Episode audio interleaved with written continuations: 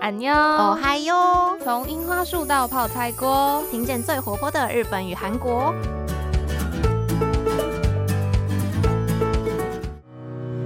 皆さんこんにちは，Hello，我是杰一，大家好。最近也接近开学季了，不知道大家的暑假过得还好吗？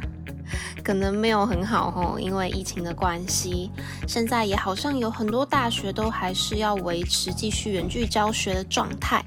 国高中则是要用隔板来上课，可以想见大家真的非常辛苦。希望这一波疫情赶快过去，我们能够快点回到正常的上学生活。杰伊真的觉得很神奇耶，这辈子简直没有这么想要上学过，拜托行行好，让我去上学吧。不知道会不会有人很好奇，就是杰一直说我要去日本当交换学生了，但是怎么到了现在人还在台湾呢？不是应该要去隔离了吗？哎，这个真的是说来话长。简单概括的话，就是因为现在的日本仍然处于一个锁国的状态。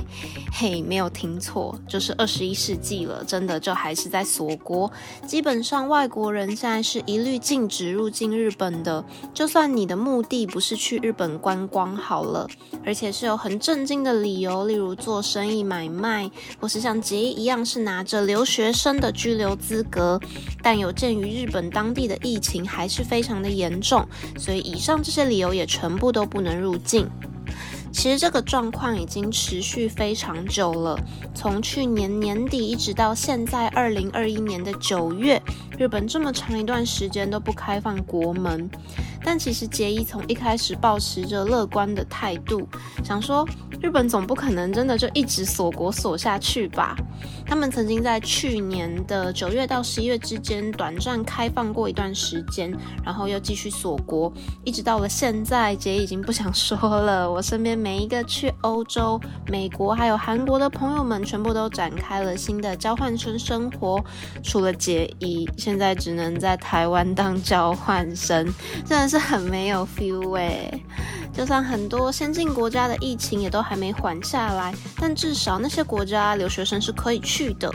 而这之中也只剩下日本还在执行这么严格的边境政策。不得不说，杰伊实在是等到头发都要白了，哀莫大于心死，但也真的是没办法。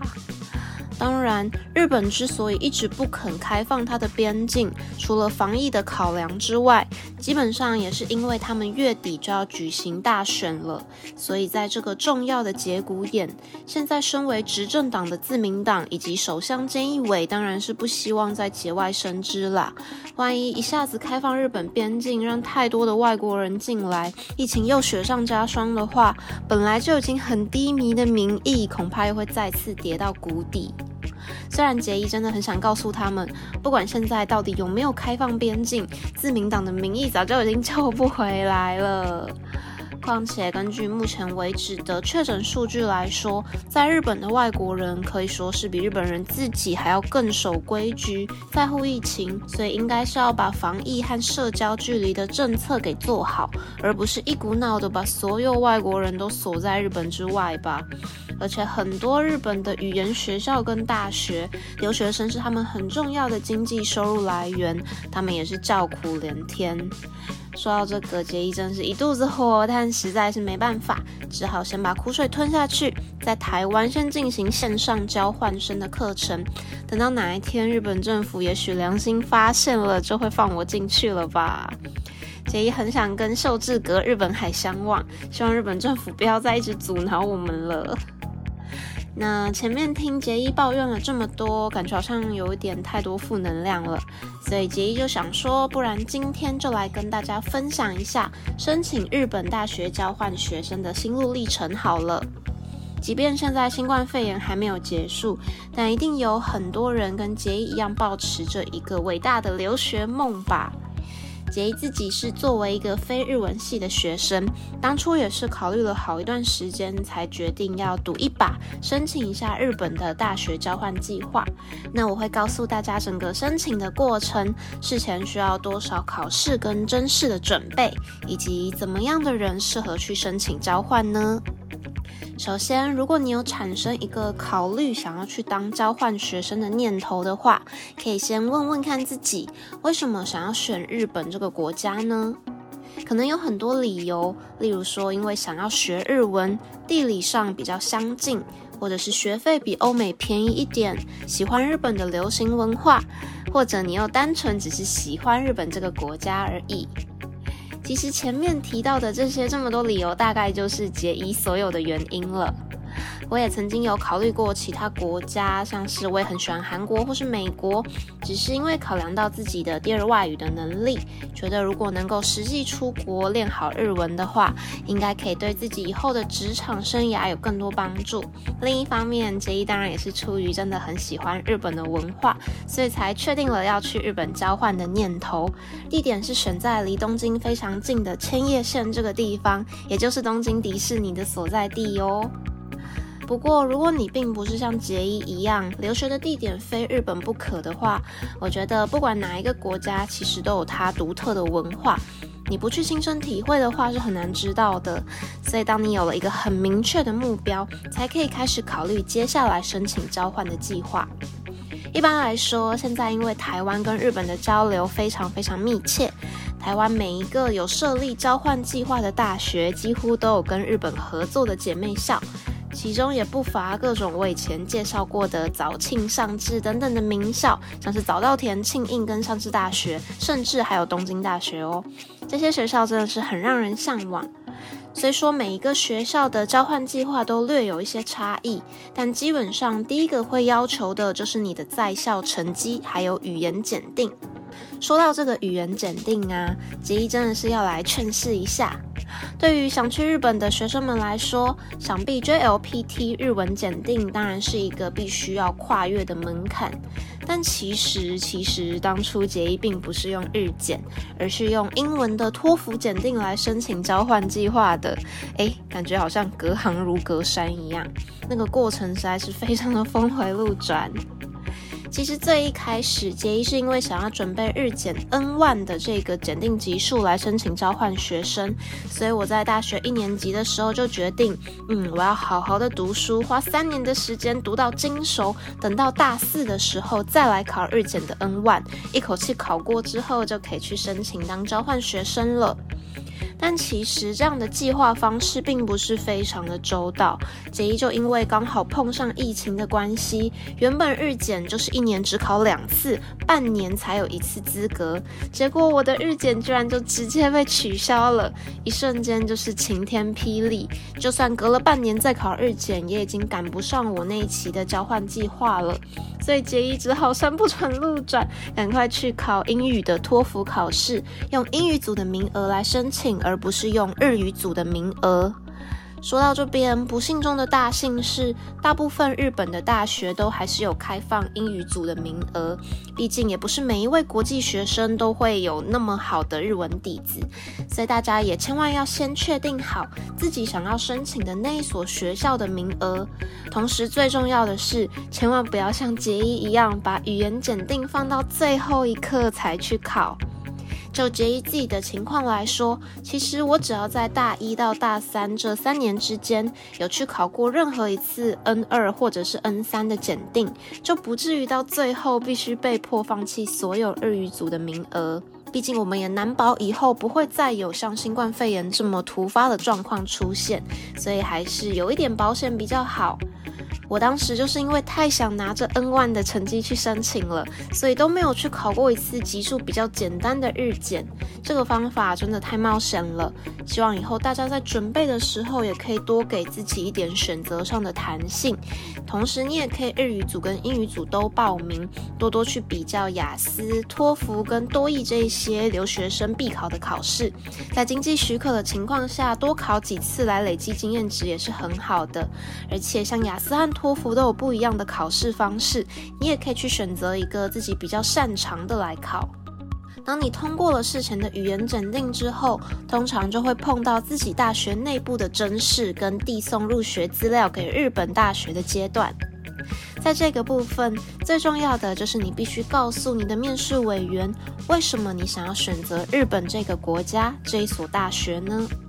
你过去的求学生涯中又跟日本有什么样的渊源呢？或者是你曾经为了去日本做出什么样的努力？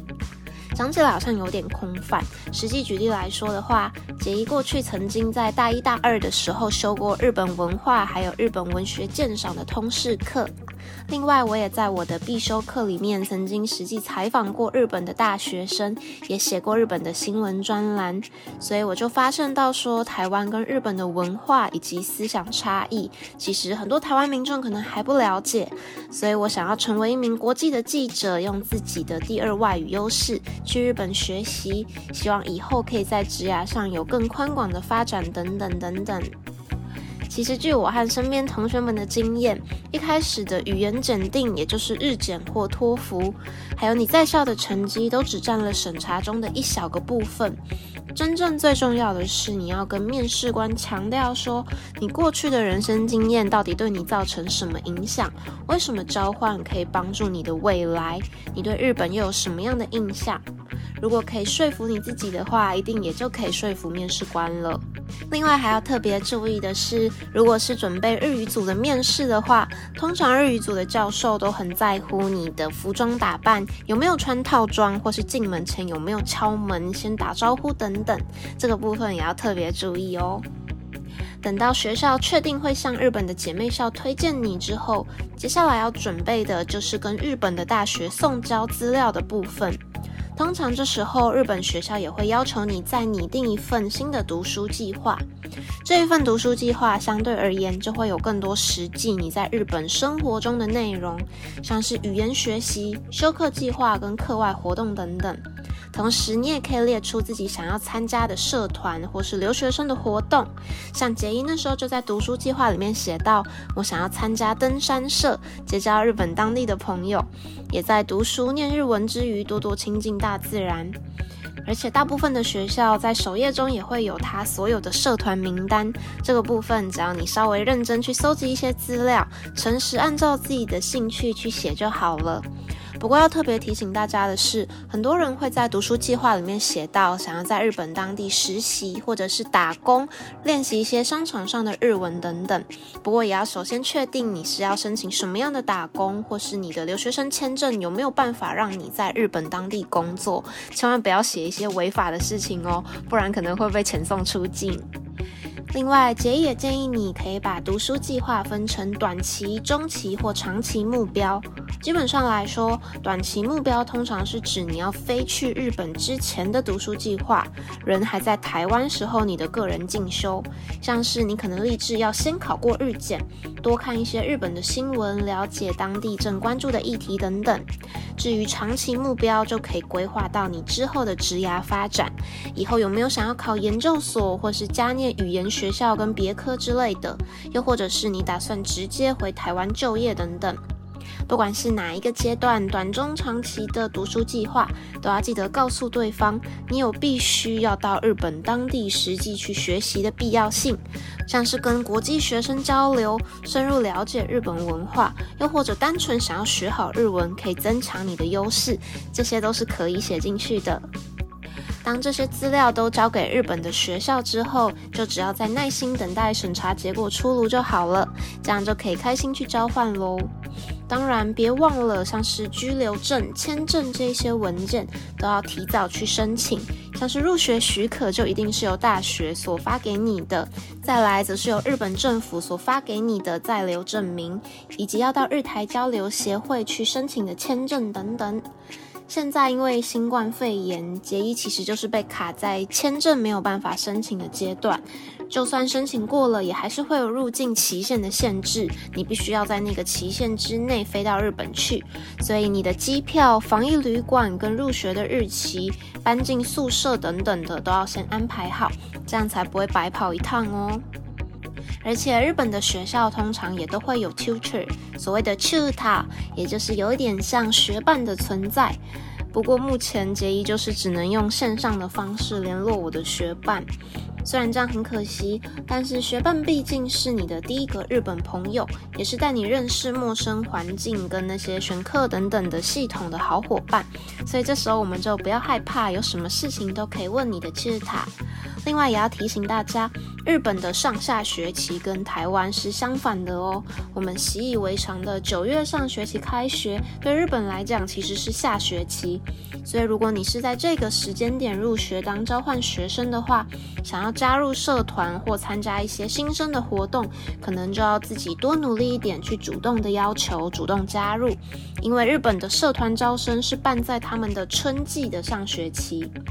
相反的，如果你在台湾的下学期寒假过后才去日本交换的话，就比较没有这个问题了，可以跟着日本他们当地的新生一起加入这些活动跟社团。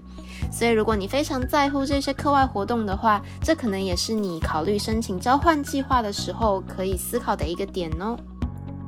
目前，因为杰一的学校是十月份才要开学，比台湾还要晚上一个月左右。那交换生的选课系统甚至都还没有出炉，相信他们那边的教务处应该也是忙得一团乱啦。所以杰一还不知道接下来的安排实际会是怎么样，只希望线上授课可以顺利的进行。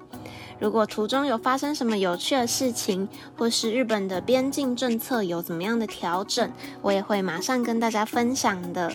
希望今天的节目有听得开心。如果你也是要跟杰一同一个时间点去日本留学的交换生的话，我们也可以互相交流，分享自己的经验哦。